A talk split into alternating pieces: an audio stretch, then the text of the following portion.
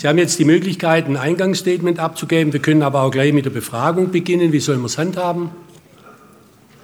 Ja, ein Eingangsstatement wäre, denke ich, mir geboten, äh, wenn erlaubt. Ich habe gefragt. Ich habe geantwortet. Gibt es eine Zeit?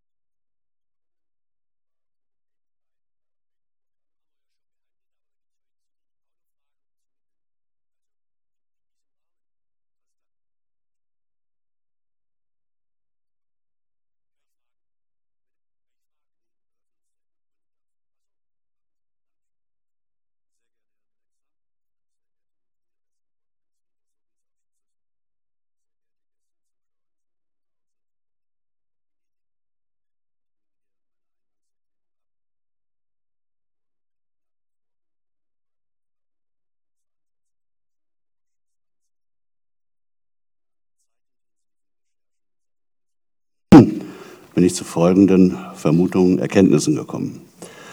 Der Mord an Frau Kiesewetter und der Mordversuch an Herrn Arnold gehen mit hoher Wahrscheinlichkeit nicht auf das Konto des NSU, namentlich Herrn Böhnhardt und Herrn Mundlos. Bisher nicht verfolgte DNS-Spuren veranlassen mich zu der Vermutung, dass dritte und bisher nicht ausermittelte Personen diesen Anschlag ausgeführt haben.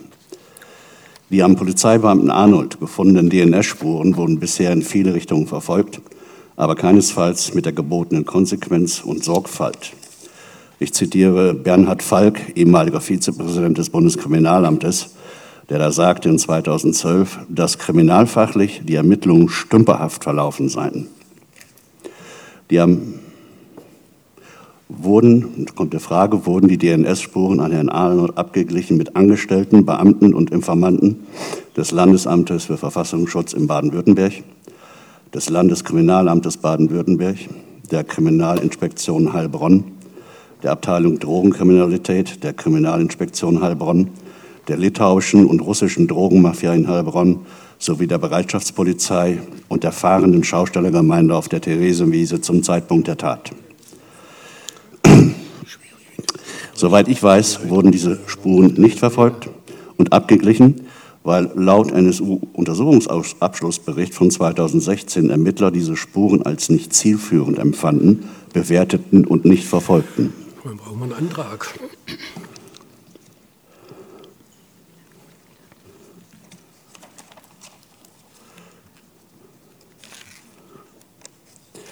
Einen Tag nach dem Anschlag auf der Theresienwiese erklärte der damalige Ministerpräsident Oettinger, der Mordanschlag in Heilbronn sei ein Racheakt gegen das Landeskriminalamt Baden-Württemberg gewesen. Woher hatte er diese Erkenntnis und warum wurde er bis dato dazu nicht befragt? Warum, sorry, nach meinen Vermutungen wurde Herr Oettinger wenige Stunden nach den Anschlägen durch die Leiter des LFV und des LKA Baden-Württemberg gebrieft, wo dann die Geschichte des Racheaktes aufgelegt wurde, die eigentlich als wahrscheinlichste Variante gilt. Warum wurden diese Ermittlungsansätze bis heute nicht verfolgt, nicht im Bund, nicht in keinem NS einzigen NSU-Ausschuss der Länder, nicht in Baden-Württemberg?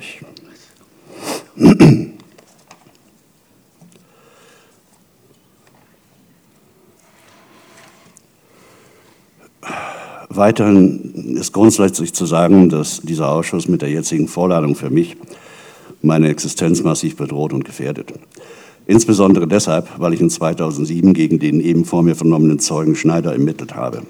Ihn auf die gleiche Bank mit mir zu setzen, empfinde ich als skandalös politisch motiviert und ist ein Paradebeispiel dafür, was Menschen, die im Rahmen ihrer dienstlichen Befugnisse in Deutschland Verdächtige ermitteln, in den Augen einiger Mitglieder dieses Ausschusses, insbesondere der Partei der Grünen, wert sind. Darüber scheint sich hier aber niemand Gedanken zu machen.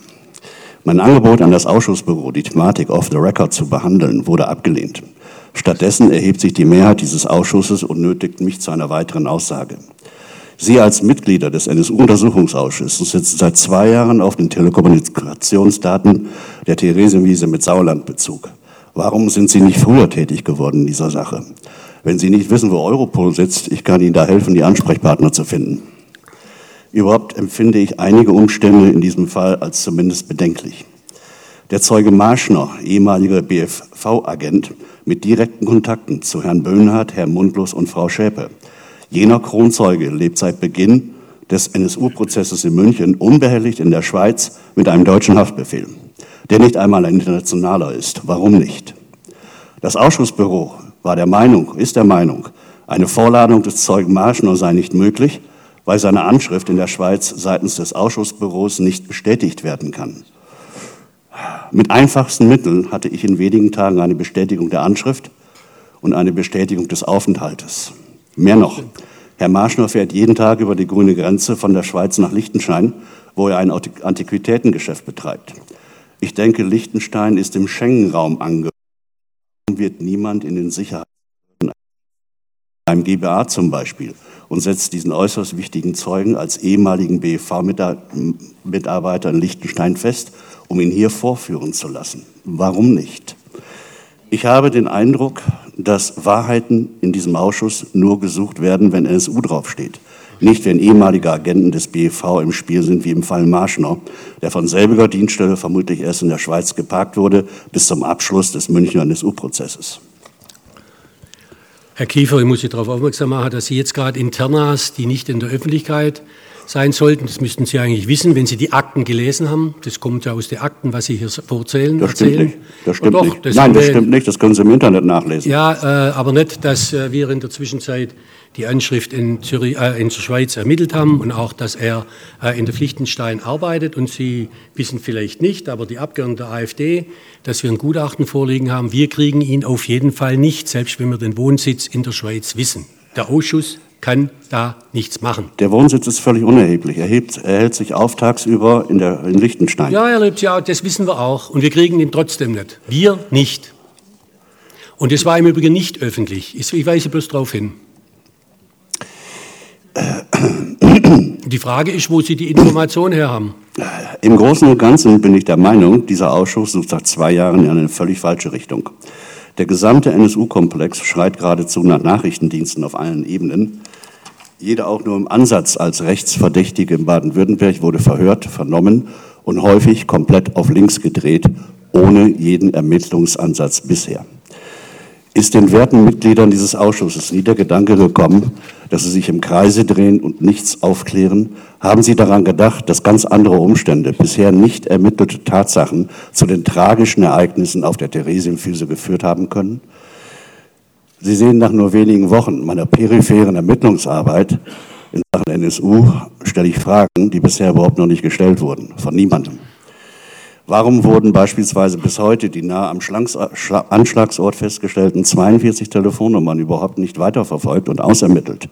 Warum wurden die von Europol angefertigten Datensätze nicht ausermittelt? Warum nicht? Meines Erachtens ist dieser Ausschuss bisher nicht bemüht gewesen, unbequeme, aber absolut notwendige Maßnahmen einzuleiten, um für eine rückhaltlose Aufklärung zu sorgen. Bundes- und Landesbehörden massiv mit rechtlichen Schritten zur Offenlegung derer Aktivitäten in Sachen NSU zu zwingen und endlich der Wahrheit zu ihrem Recht zu verhelfen. Gut, Herr, Kiefer, die, die, die Abgeordneten sind der Auffassung, dass das nicht zu dem Gegenstand gehört, wo wir Sie heute vernehmen. Und äh, Sie haben ja dann die Möglichkeit, Ihre äh, Intentionen über Beweisanträge, wenn Sie weiterhin bei der AfD sind, in die Ausschussarbeit einzubringen. Wir haben heute eine sehr umfassende Beweisaufnahme gemacht zu den beiden Nummern. Wir werden die nächsten Sitzungen umfangreiche Beweisaufnahme zu den beiden Nummern machen. Ein Schlusssatz. Bitte. Ich bedanke mich bei den Mitgliedern dieses Untersuchungsausschusses, meine Sichtweise der Geschehnisse und Umstände darlegen zu dürfen. Vielleicht führt das zu neuen und dann erfolgreicheren Ermittlungsansätzen. Dankeschön.